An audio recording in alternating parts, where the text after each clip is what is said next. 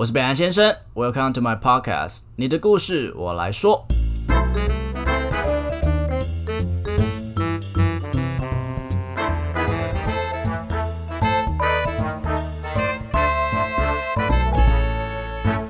大家好，我是北岸先生。谢谢上一集我们这个磊山经纪人的业务总监为我们揭晓，就是其实我一直都觉得保险它是一个，本来是觉得它是一个很可怕的东西，就是要我的钱啦。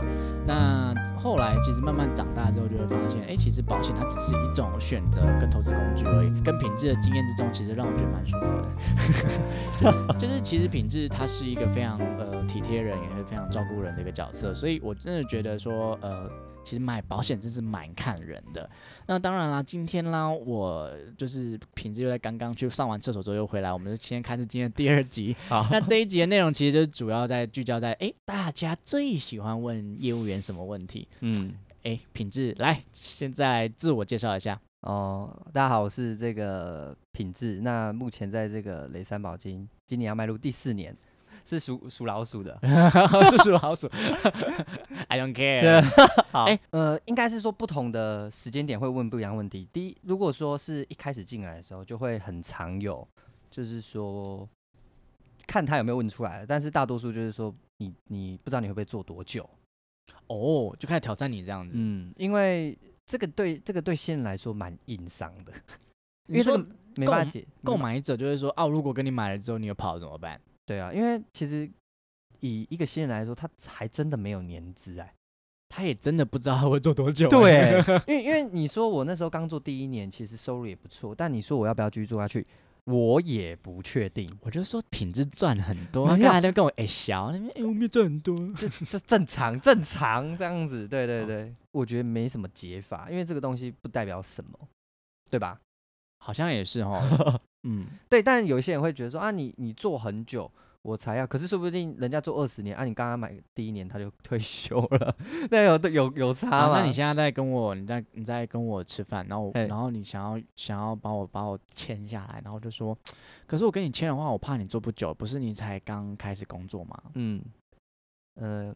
这个阿翔你也知道，就是说我把你当做是很好的，好烂，请了我，请了一定要请了一下的，请了是起手式就对了。对，那没有啦。可是大多数的状况是说，就是呃，我如果是不认识或者没那么熟的，我就会跟他说，因为其实今天给你的这份规划是以你的出发点去帮你做规划的，避而不谈。对，所以如果说我真的我真的离开了，我说我真的过世了，这。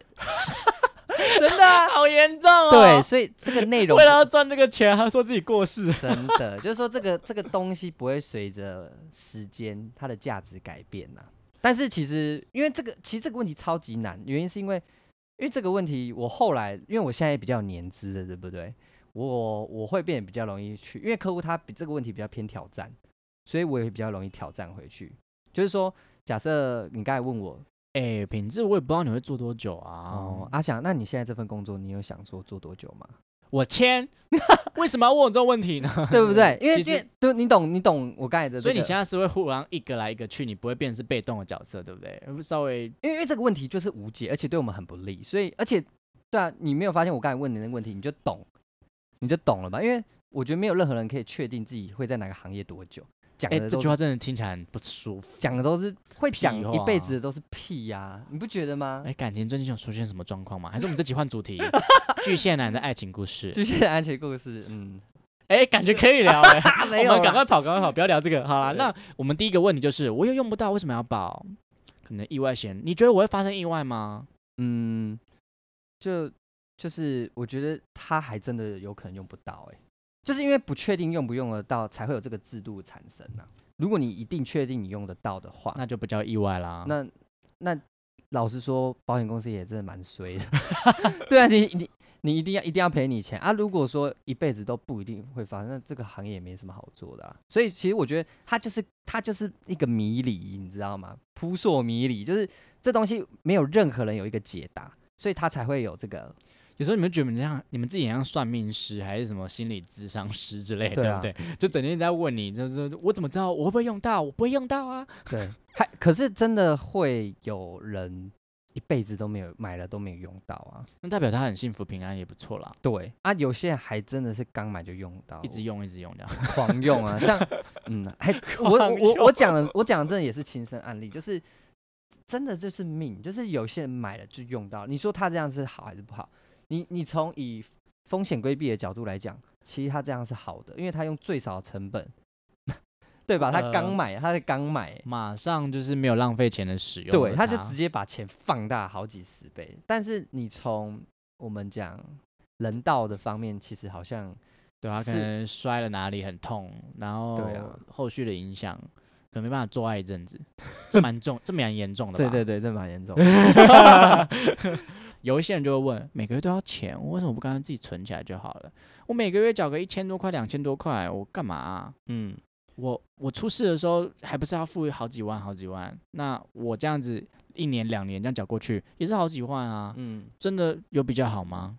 我就会说，那那你就放身上。但我还是会说，就是说有做跟没做的差别欸、哦，你跟他比较一下。对，可是通常到最后，如果他的结论是这样的话，我也不会切，我也不会推进的啦。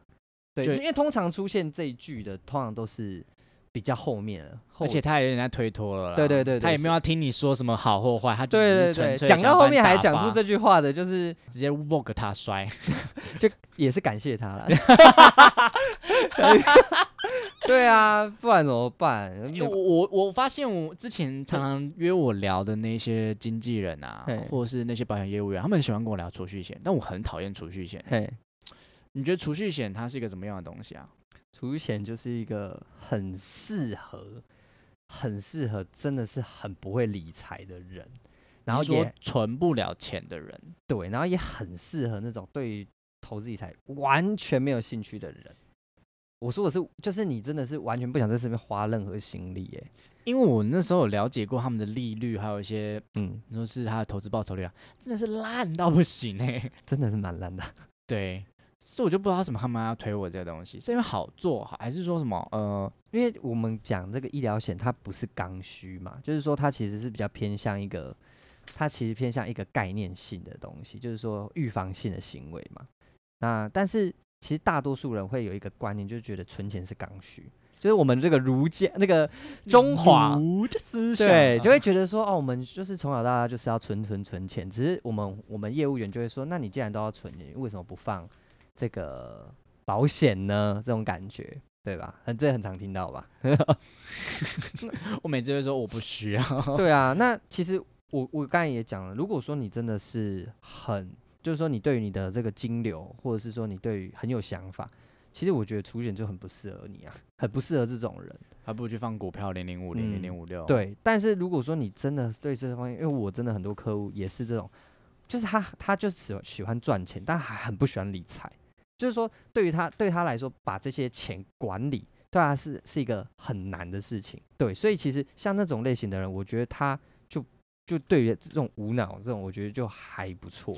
不过我们常常就说储蓄险可能在缴着缴着就被通膨吃掉了，嗯，这是什么意思？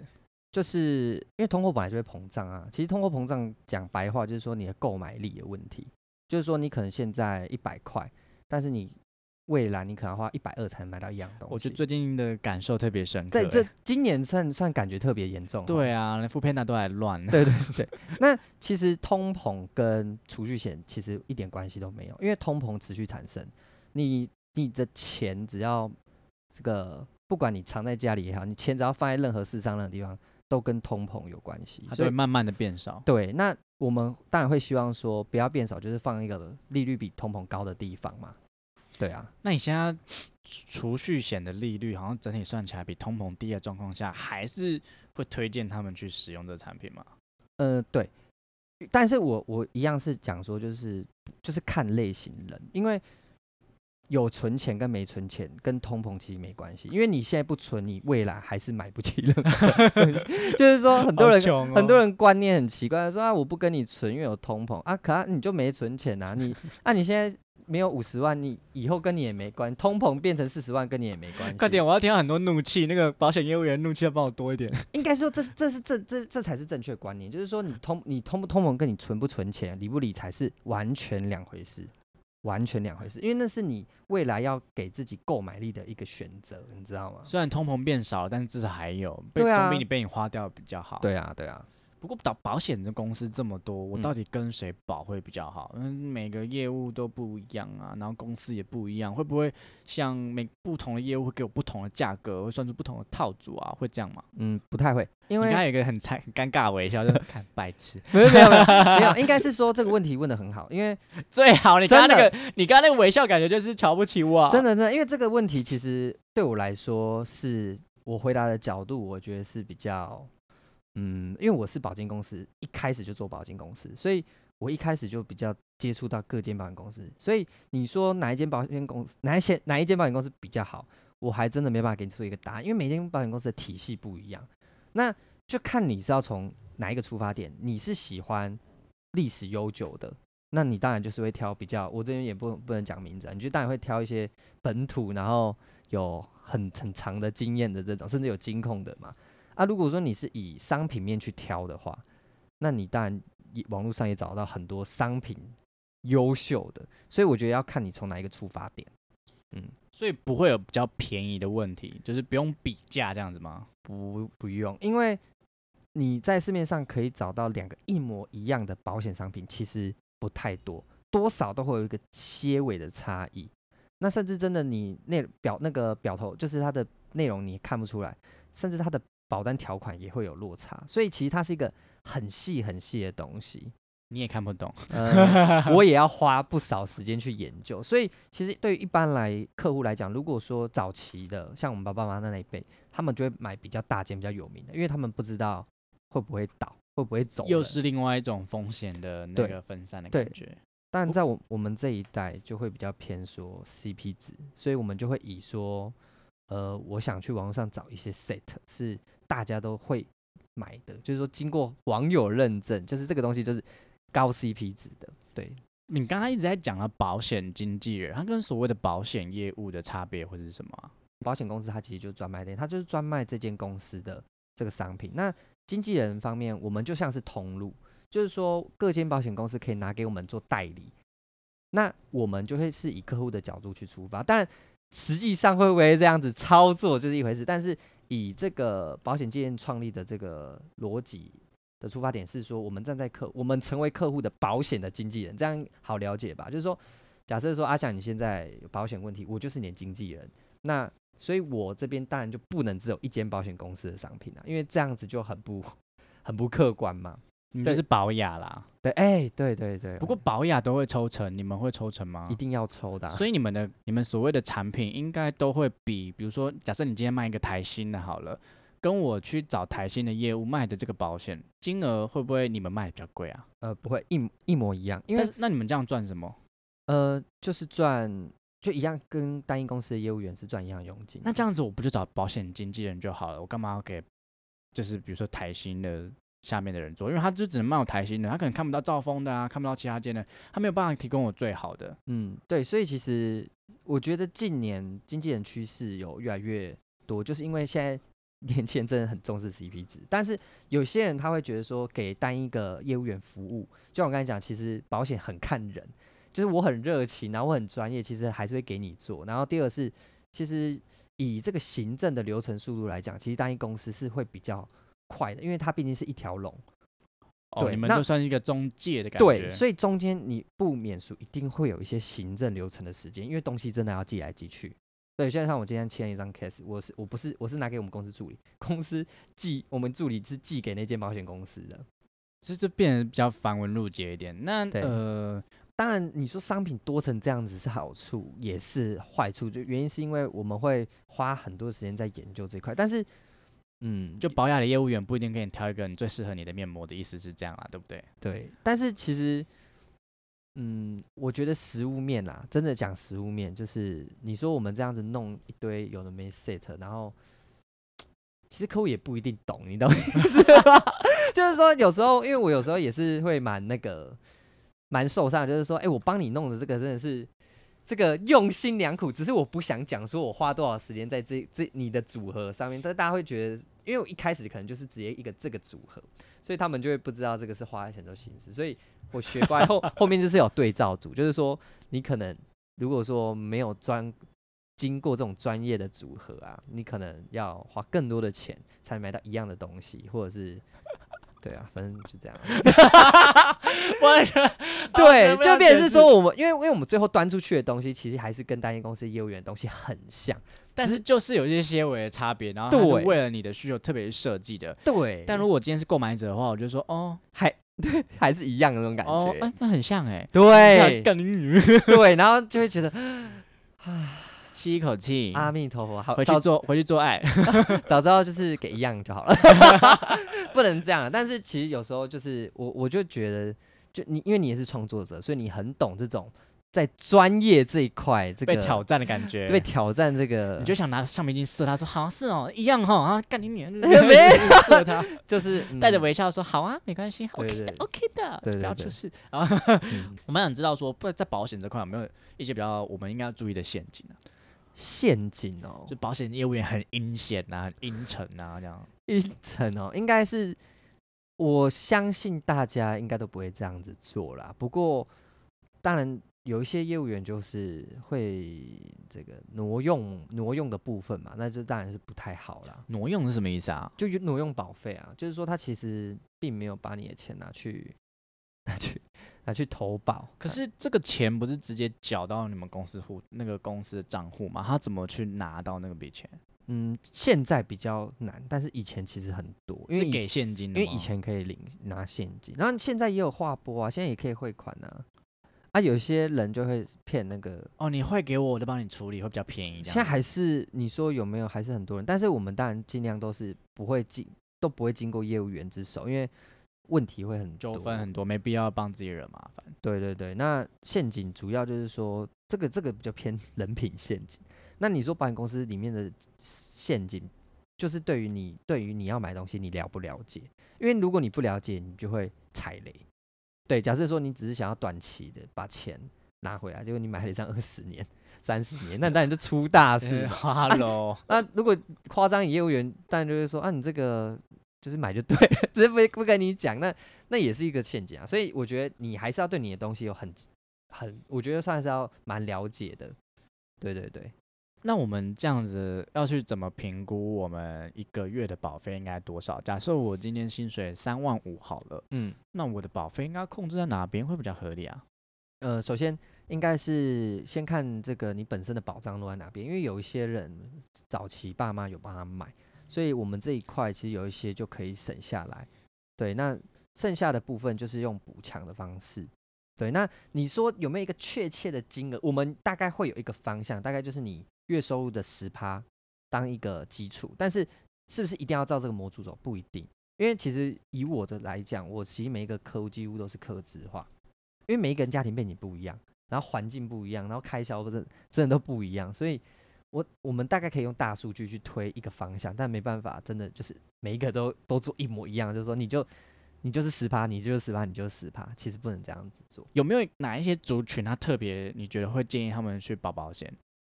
首先，高风险的这个工作的族群就一定要啊，因为风险系数就是比别比别人高啊你。说类似那种比如说做工地的，对啊，对对对，他他们这样保的话会比较贵吗？会因为他们的工作会，哈？因为因为很合理啊，因为假设说做工地的保费跟我们这种坐办公室甚至那种一样的话，你会觉得收一样的钱，你会觉得公平吗？那那如果我现在办坐办公室，然后我签跟你签了这个嗯意外险好了，嗯然后马上去做工地，可以吗？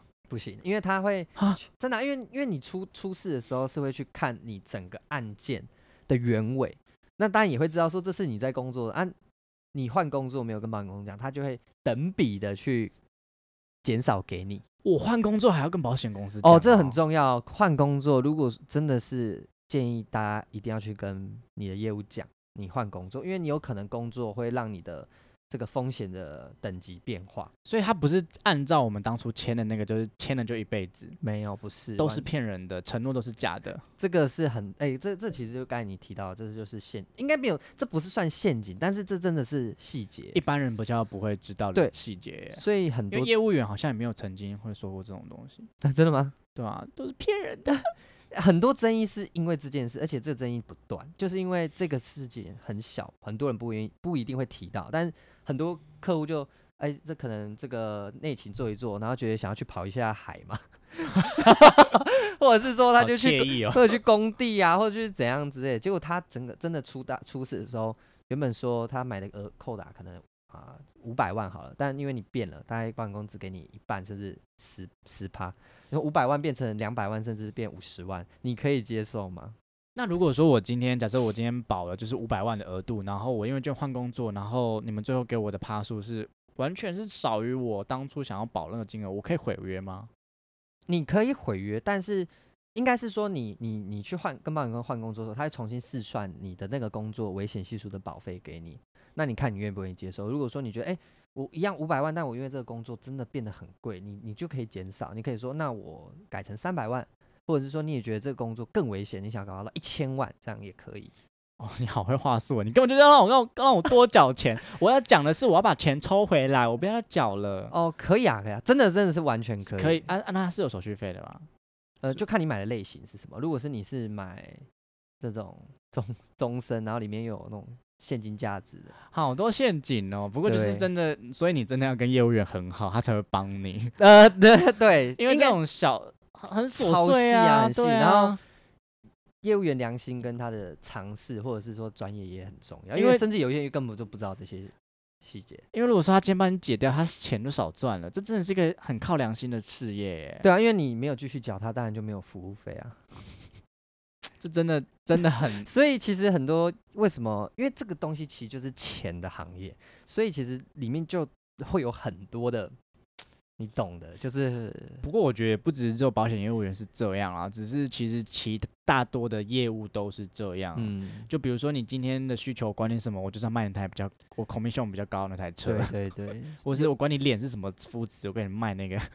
就是最贵的，然后趴数最高的，对啊，都这样子、啊。我管你去死。可是我觉得真的就是这个做人的根本，你要怎么做啦？人品要好，就会像品质这样，丰收满满，月收百万。没有那么夸张，但我我其实觉得我也蛮推崇国外未来如果真的台湾可以跟进的话，就是其实有那种像我们这种，如果说之后有这种保险经纪人的顾问的话，其实我们就只收顾问费，然后这这样其实我觉得也是一种方式，就是说真的只收顾问费，然后呃专案的部分就是我可能给 pass 给其他人去做，可是这样子费用你们活得下去哦？感觉这个顾问费你你要收很高也很难吧？对啊，所以就是说未来如果有机会变成这样子的话，它也是一种趋势趋势，就是说。所以国外已经有在发展这样。对啊，其实国外的，因为其实保险经纪人的证照并不好考，它是国家级的考试，所以如果你有那张证照，你收，我觉得收顾问费是合情合理，而且那个 很多人那张那张证照，其实你也可以开公司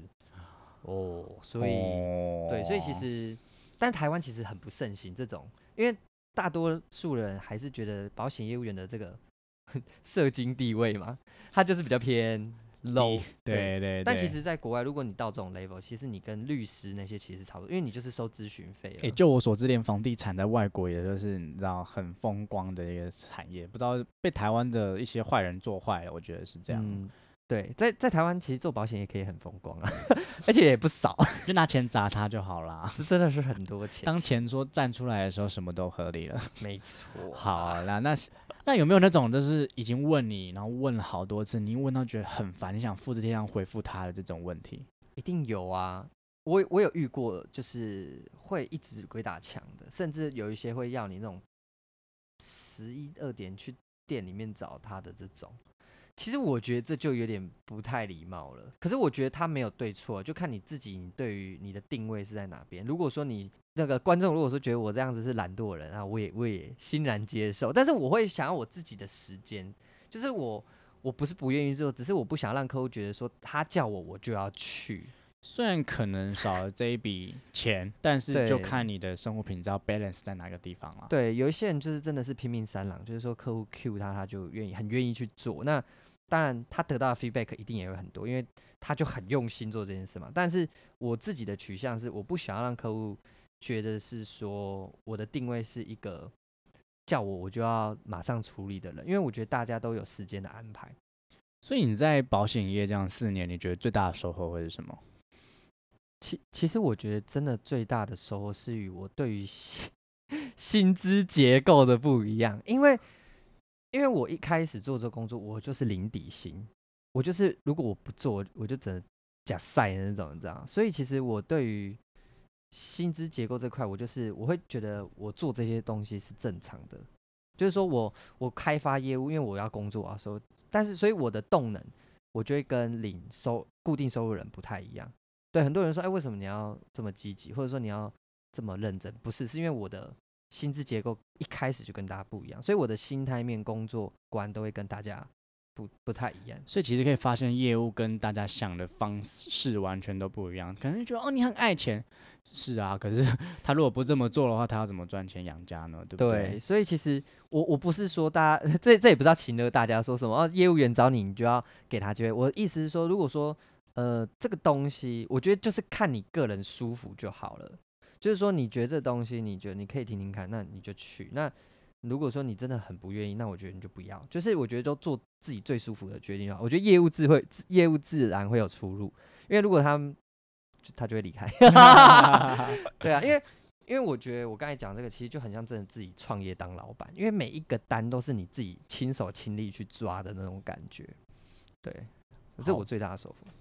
我自己觉得，就是希望每一个人这辈子一次都要去做过一次业务，不管是保险、汽车业务，或是在公司里面行号。我觉得怎么去贩售自己，让别人看见一个好的样子，我觉得这都是一个非常重要的技能。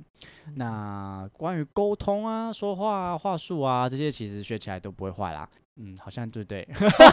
我没有结论了，就这样，反正保险都这样嘛，反正对啊，保险就是嗯。对啊，需要需要忍啊。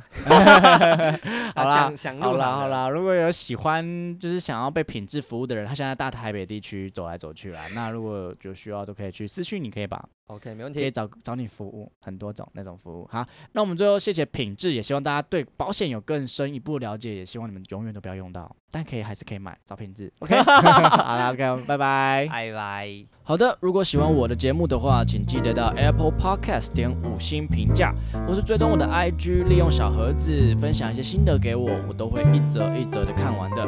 另外，下面有绿界的赞助连接，所以啊，可以用行动支持我的创作。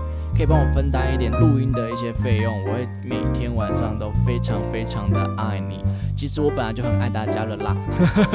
OK，也欢迎大家跟我分享你的故事，我觉得每一则故事都非常珍贵。那我希望可以用我的声音把它记录下来，我觉得这会是对我非常有意义的一件事情。OK，我是北兰先生，你的故事我来说。